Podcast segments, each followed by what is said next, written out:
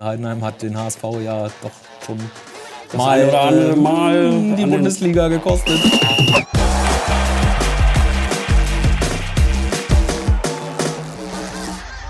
Ja, moin moin und hallo, herzlich willkommen zu einer neuen Folge Holstein 1 zu 1, der KN-Talk aus dem Gutenberg.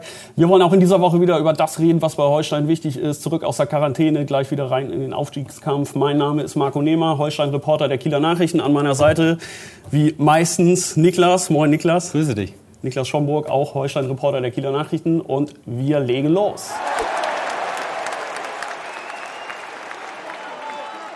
Ja, die ersten Eindrücke aus dem Training stimmen positiv, dass Holstein äh, den Gang gleich wieder reinkriegt und Vollgas geben kann am Sonnabend in Bochum. Äh, Quarantäne scheint bis auf ein paar Einzelfälle, äh, namentlich die Erkrankten, die so ein bisschen damit noch zu tun haben, ähm, aber doch ganz gut überwunden zu sein, oder? Was sagst du? Ja, das sieht schon wieder ganz gut aus. Ich war jetzt auch am äh, Dienstag beim Training, habe mir das Ganze mal aus nächster Nähe angeschaut. Es äh, macht echt wieder einen guten Eindruck. Man hat das äh, Gefühl, es ist nicht viel nachgeblieben von den äh, zwei Wochen Quarantäne. Und ich glaube, dass die Vorbereitungszeit eigentlich reicht, dass man da eine gute Performance wird zeigen kann. Ja, es ist im Prinzip ja eine normale Trainingswoche. Also das äh, hatte Trainer Ole Werner ja auch gesagt. Ähm, die ersten zwei, drei Tage so ein bisschen zum Ranführen, als sie dann in der vergangenen Woche wieder äh, auf dem Platz standen zusammen.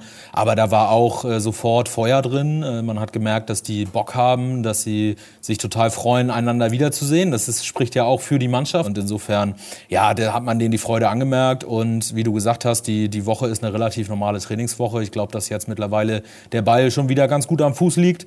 Und jetzt kommen halt die direkten Spielvorbereitungsthemen, wie sie immer kommen. Genau. Fußball ist wie Fahrradfahren, verlernt man nicht. Ne? Trotzdem brauchst du die Murmel so ein bisschen natürlich am, an der Klebe, das sieht, wie gesagt, schon wieder ganz gut aus und das ist auch nötig, denn das wird natürlich echt ein heißer Ritt. Ne? Also da kann man echt mit den Floskeln um sich schmeißen, da wird das äh, Gras brennen. Ne? Ähm, das wird echt ein absolutes äh, Spitzenspiel. Bochum meiner Meinung nach und nicht nur meiner Meinung nach eine der stabilsten und besten Mannschaften dieser Liga. Das ist eine super Truppe. Also da, da muss Holstein aufpassen, aber Holstein kann das. Äh, Holstein ist eine Spitzenmannschaft dieser Liga und deswegen verdient dieses Spiel absolut das Prädikat Topspiel. Definitiv. Also für mich eine 50 50-50-Sache, sehr vielseitig. Äh, Bochum können sich gut nach vorne kombinieren, haben da einen klaren Plan, gerne durch die Halbräume, Zehnerraum äh, und dann raus auf den Flügel, Flanken oder Pässe in die, in die Zwischenlinienräume und dann haben sie einfach eine unfassbar gute Strafraumbesetzung. Ne? Es ist halt wirklich eine eingespielte Mannschaft. Ja. Äh, die haben nicht viel rotiert in dieser Saison, wenn dann nur mal bei Verletzungen oder, oder Sperren oder hin und wieder mal dosierte Rotation, aber die haben eigentlich eine ganz klare erste Elf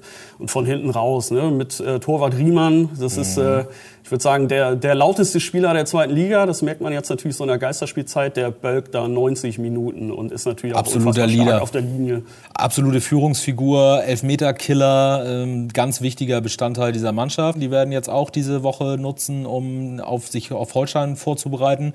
Und da äh, ist es dann auch ein Kampf der Trainer. Ne? Das ist ja, äh, Ole definitiv. Werner gegen Thomas Reis. Thomas Reis, super Trainer, guter Typ, steht auf intensiven feurigen Fußball, passt auch ganz gut. Er ist Iron Maiden-Fan. Heavy Metal Fußball wird in Bochum gespielt, ne?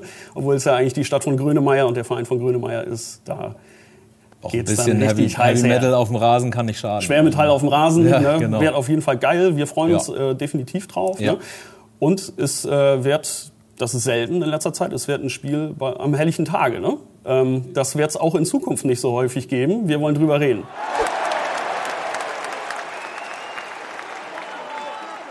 Ja, jetzt hat die DFL äh, letzte Woche die restlichen Spieltage terminiert und, oh Wunder, oh Wunder, es gibt wieder Abendspiele für Holstein. Das mögen die Störche ganz gerne. Ja, ich habe nochmal nachgeguckt. Ich glaube, mit den Spielen werden sie am Ende der Saison mit Pokal 17 Mal abends unter Flutlicht gespielt haben. In der gesamten Vorsaison waren es acht Mal. Stefan Teska, der jetzt ja leider noch an seiner Verletzung laboriert hatte, vor einiger Zeit mal im Interview auch gesagt, dass ihm Abendspiele halt auch viel mehr Spaß machen.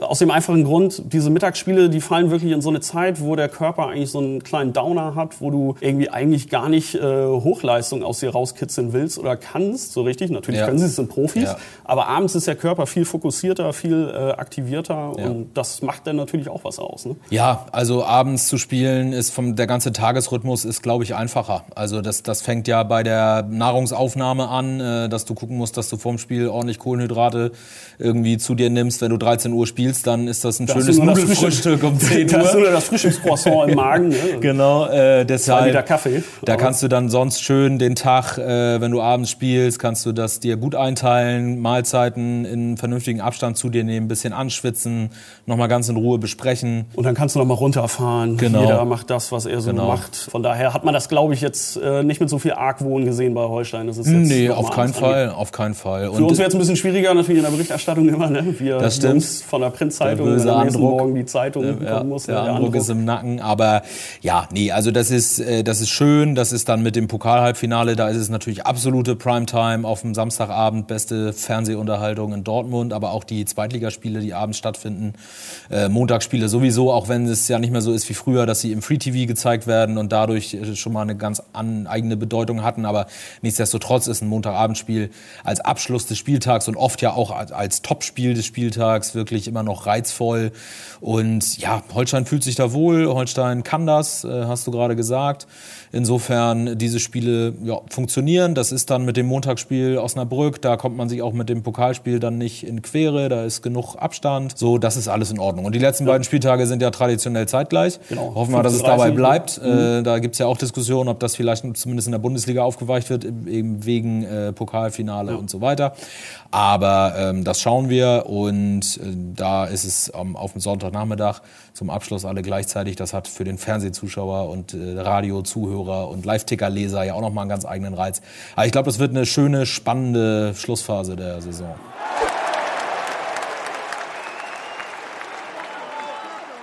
Ja, die Quarantäne hat es äh, eingeläutet sozusagen. Holstein steht vor drei englischen Wochen im April und die erste kommt sofort. Nach dem Topspiel in Bochum geht es nach Heidenheim, beziehungsweise das haben wir auch schon in Erfahrung gebracht. Es geht aus Bochum erst zurück nach Kiel und dann wieder nach Heidenheim auf die längste Auswärtstour. Genau, der Plan ist, am Ostermontag äh, zu fliegen, dann Dienstag das Spiel zu bestreiten. Also viel Ostereier suchen wird bei Holstein auch nicht sein. Ne? Ja. Selbst am, am Ostersonntag äh, steht Auslaufen, Schrägstrich Training, Belastungssteuerung, äh, schon mal Vorbereitung auf äh, Heidenheim auf dem Programm. Ja.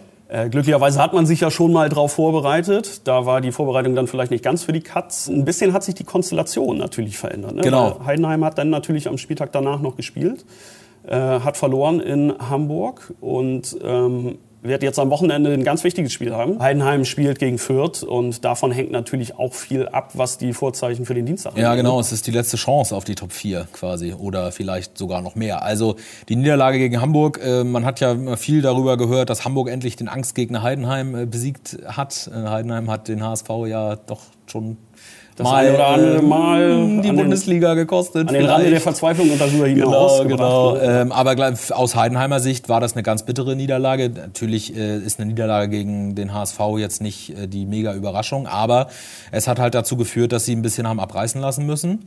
Und jetzt das Spiel gegen Holstein, das ist für Heidenheim so ein bisschen der Griff nach dem letzten Strohhalm. Wenn du da verlierst, dann entrücken die oben dann doch ein Stück. Und Frage ist natürlich auch jetzt, wenn, wenn Fürth gewinnen sollte, ähm, wie verarbeitet man das aus Heidenheimer Sicht psychologisch? Ja. Die Birne spielt immer im Fußball mit, wir haben es auch schon oft angesprochen. Gibt es dann vielleicht schon so eine Art Strömungsabriss oder eine jetzt erst recht Mentalität? Das ist auch jetzt Kaffeesatzleserei, lässt sich schwer sagen. Ja, das ist eine, eine Konstellation, die man, glaube ich, erst wirklich am Montag dann oder so bewerten kann, ähm, wenn die Spiele vorher gelaufen sind, Genau. wenn man auch weiß, wie, wie anstrengend das war, ob da eventuell jemand ein Wehwehchen hat und dann ähm, für das Spiel nicht zur Verfügung steht oder äh, wie die Generation, äh, Generation, Regeneration funktioniert und so weiter. Also da, da können wir jetzt viel orakeln, aber ich glaube, die, die richtige Basis für Spekulationen wird es erst am Montag geben. Genau. Ja, Holstein muss auch sehen, wie man das Spiel wegsteckt und das grundsätzlich rotiert werden wird in den nächsten Wochen mit, ich glaube, es sind sieben Spiele in 24 Tagen. 23, glaube Wenn ich, ja. Mhm. alles täusche, ja, Pi mal Daumen. Ähm, äh, es wird definitiv so sein, dass Klar. man, dass man rotiert, dass man das richtige Spielerpersonal auf den Gegner ausgerichtet dann aufstellt. Ich könnte mir vorstellen, halt, dass gegen Heidenheim auf drei, vier Positionen gewechselt wird. Das lässt sich alles noch Ja. nicht so genau sagen. Grundsätzlich ist der Holstein-Kader ja vernünftig ähm, bestückt, auch in der Breite. Das haben wir in dieser Saison schon häufiger Das hat sich auch häufig schon, häufig schon ausgezahlt. Ich Genau. meine, wenn wir jetzt auf diesen intensiven äh, April gucken, das gab es jetzt nicht zum ersten Mal in dieser Saison. Der, der Januar war ähnlich intensiv und Ja. da ist man mit einer guten dosierten Rotation durchgekommen, hatte ein, zwei Verletzungen dabei, konnte selbst die gut kompensieren. Ne, das, das hat alles wunderbar funktioniert. Von daher glaube ich schon, dass die das im Tank haben jetzt. Ne? Ja, es wird halt darauf ankommen. Das werden Ole Werner und sein Team ja auch jetzt äh, schon mal anfangen auszuarbeiten, so äh, für welchen Gegner welches System, welche taktischen Kniffe und vielleicht auch welches Personal in Frage kommt. Und da wird man schauen nach den beiden Topspielen, kommt mit Regensburg eine Mannschaft, äh, gegen die es auf etwas andere Dinge höchstwahrscheinlich ankommen wird, äh, die ein bisschen, bisschen kratziger, ein bisschen äh, mehr Abstiegskampfmäßig unterwegs ist. Insofern ähm, hat man da vielleicht dann die Gelegenheit, auch aus spieltaktischen Gründen äh, zu rotieren. Ja.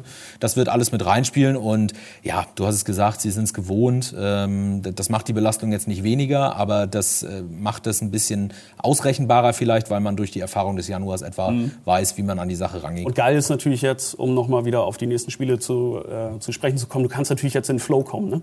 Ja. Wenn du, sagen wir drei, vielleicht sogar vier, im Idealfall sechs, wir äh, träumen es uns kaum, aber sechs Punkte Punkte irgendwie nimmst du mit aus diesen beiden Spielen jetzt, dann hast du natürlich auch schon wieder diesen Rückstand, den du durch die verpassten Spiele hattest, einfach wieder komplett raus, bist oben richtig mit dabei, ja. stehst äh, im Idealfall auf dem Aufstiegsplatz und kannst dann wirklich äh, hast die Hand schon halb gefühlt irgendwie an den Aufstiegsrängen so und ja. Äh, ja, dann kommst du in so einen Automatismus einfach. Ja, ne? ja. Ja, wir haben es wir haben's ja auch gesagt, ähm, auch wenn das natürlich Kaffeesatzleserei ist, aber äh, mit den sechs Punkten aus den beiden Nachholspielen ist Holstein ganz oben. Ja. Und äh, mit, mit dieser, ähm, ja, wie soll ich sagen, so eine Art Attitüde vielleicht oder in, in dem Wissen kann man halt mit breiter Brust auch rangehen. Und wenn du jetzt wirklich da massig Punkte holst aus diesen beiden Spielen, dann bist du richtig dick ja. im Geschäft. Ich denke auch, man sieht es eher als Chance, denn als Risiko. Ja. Das gilt jetzt für die nächsten Auftritte, für die nächsten Wochen bis weit in den Mai hinein.